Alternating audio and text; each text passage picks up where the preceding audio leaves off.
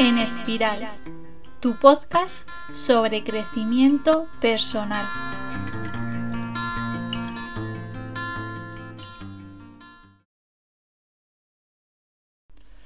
Hola, bueno, darte la bienvenida a un nuevo episodio de este podcast. Hoy quiero traer a este espacio la bondad.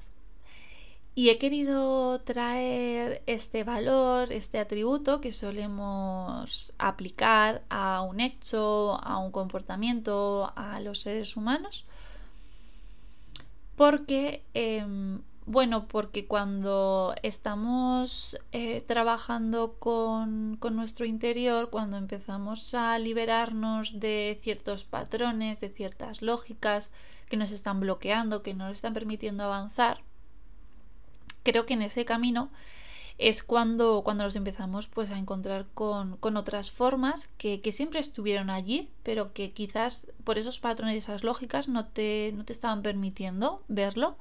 Y ahora que te has podido liberar y desidentificarte de, esas eh, formas de pensar, formas de sentir, formas de, de, ser que no te dejaban ser tú, tú mismo. Entonces, en esos eh, desaprendizajes es cuando te empiezas a encontrar, por ejemplo, pues con, la bondad.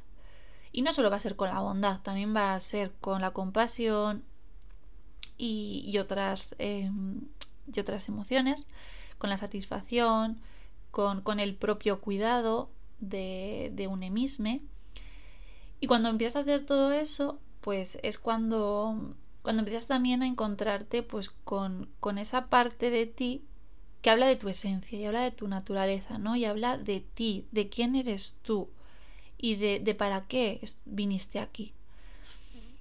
Y entonces por eso en este episodio pues quiero hablar de, la bondad, porque es una de las valores y es una de las emociones que nos vamos a encontrar en nuestro propio proceso de, crecimiento personal, de conocernos, de, de darnos permiso a sentir y ser quienes somos. En el episodio de la semana que viene te hablaré sobre la compasión, pero en este me voy a centrar, como ya te he dicho, en, la bondad. Entonces, para ello, lo primero de todo me gustaría poder definir qué es la bondad.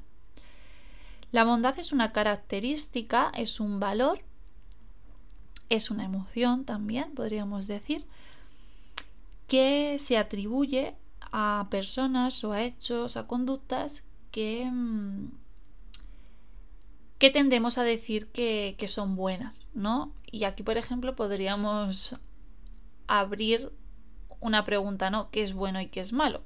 Por ejemplo, ¿no? Fijaros que ya cuando he hablado de lo bueno he hablado de lo malo.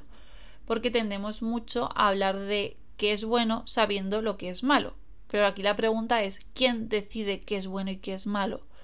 ¿Por qué nuestra sociedad o por qué nuestras formas de estar y de ser tendemos mucho a categorizar todo como bueno y malo. ¿De dónde nos surge esto? Claro, pues aquí, bueno, hay como muchas respuestas, ¿no? Y cada persona también pues lo mirará desde su lugar. Yo comparto todo pues desde el lugar en el que yo lo miro y desde el lugar en el que en el que yo lo he vivido y lo vivo y claro, desde este lugar, desde esta mirada, pues claro, ¿qué es lo bueno y qué es lo malo? Bueno, pues nos lo ha dicho, eh, pues bueno, nuestra sociedad, ¿no? Nuestras formas de estar, la cultura en la que hemos eh, socializado, nuestras formas de vincularnos, eh, también las religiones, ¿no? Las religiones que nos han acompañado en nuestras experiencias vitales, pues van a decir mucho de esto, ¿no? Que al final no deja de ser una cuestión moralista y que yo considero, pues bueno, que mucho más allá de lo que diga una religión o lo que nos haya enseñado la cultura, la sociedad de lo que es bueno y lo que es malo,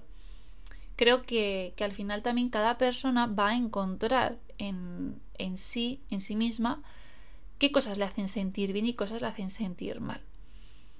Porque mm, muchas veces quizás desde ciertas religiones o ciertas formas de estar en este mundo, algo que te pueda hacer sentir bien a ti se, está, se categoriza como algo malo o como algo que te pueda hacer sentir mal, cuando en verdad tú lo estás haciendo te estás, sintiendo súper bien. Entonces, claro, ahí, ahí abre ¿no? el, el debate de, bueno, pues quizás en último término, quien va a decidir lo que es bueno o lo que no es bueno, lo voy a decidir yo misma. Y esto lo traigo para relacionarlo con que quizás la bondad, la bondad habla de ti, ¿no? Y que la bondad la vas a encontrar en ti. Y que la bondad quizás no la tengamos que buscar fuera. Que si la estamos expresando fuera es porque dentro la estamos eh, también manifestando, ¿no? Y porque en nuestra vida y en nuestra cotidianidad también nos estamos dando permiso a sentir y a expresar la bondad. Por eso considero que la bondad, para poder manifestar y para poder reconocer la bondad en el exterior, necesitamos hacerlo con nosotras mismas, ¿no? Con, con nosotros mismos. Porque este es el lugar, desde el lugar en el que nos damos permiso para darnos lo que para nosotros es lo mejor, para lo que nosotros nos hace estar bien, ese es ese lugar en el que nos estamos conociendo y nos estamos también dando y, y, agradeciendo y sintiéndonos eh, que nuestras voces, eh, nuestras miradas, eh, nuestros haceres, todo, todo nuestra esencia es digna de ser vivida y como digna de ser vivida, eh, eso que yo estoy reconociendo y que me está haciendo sentir bien, al final es bondadoso ya. Y cuando todo eso tenga ese espacio en, en, tu vida, ¿no? Se pueda estar manifestando en tu vida, quizás desde lugares cuando vas a poder encontrar en otras acciones en el exterior de otras personas, en comportamientos, en, en proyectos vitales de otras personas, en bueno, en general, ¿no? Vamos a empezar a, reconocer, ¿no? Pues ese acto bondadoso, pero que va a empezar en ti. Y esto lo quiero traer porque precisamente creo que nuestra sociedad ha funcionado al revés, ¿no? Nos han enseñando sobre todo en la infancia y en la adolescencia y bueno, pues también en la edad adulta, porque nos lo siguen enseñando, pero igual en la edad adulta pues ya tenemos igual unas herramientas que nos van a permitir pues más cuestionarnos, ¿no? Quizás tanto en la infancia pues no tenemos esas herramientas. Pero claro, pues ya en la infancia, ¿no? Considero que sí que se nos plantea desde fuera eh, actos que son bondadosos o que se categorizan como buenos y actos que se categorizan como malos. Pero quizás podríamos cambiar el prisma, ¿no? Y empezar a que en la infancia, por propios actos que se viven en la infancia, empezar a dar espacio a esos sentires, ¿no? Y que si hay un niño que ha hecho algo y ese algo le está haciendo sentir bien, que no se categorice como algo malo, porque la sociedad dice que eso es malo, porque al niño le ha hecho sentir bien. Y al final cuando si algo le está haciendo sentir bien y se categoriza como algo malo, al final este niño va a entender que eso está mal. Y entonces eso no es bondadoso. Pero eso que ha hecho esa persona le ha hecho sentir bien.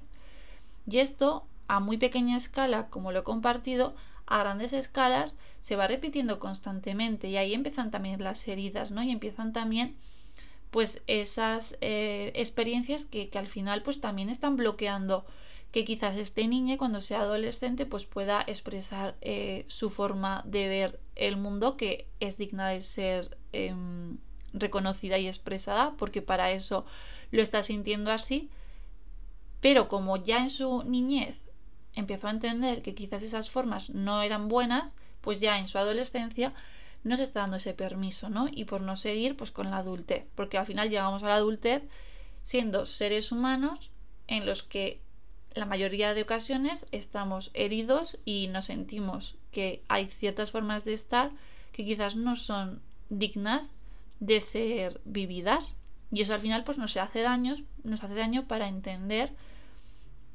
que la bondad es algo que nace en el interior y es algo que además está esperando a ser reconocido y a ser em, permitido expresar, ¿no? Y que ahí es donde, vamos a encontrar lo que es la bondad y lo que, lo que no es la bondad. Pero ahí desde ese lugar interno, no, no desde lo que nos marca una sociedad o nos marcan unas formas de estar o unas formas de vincularnos.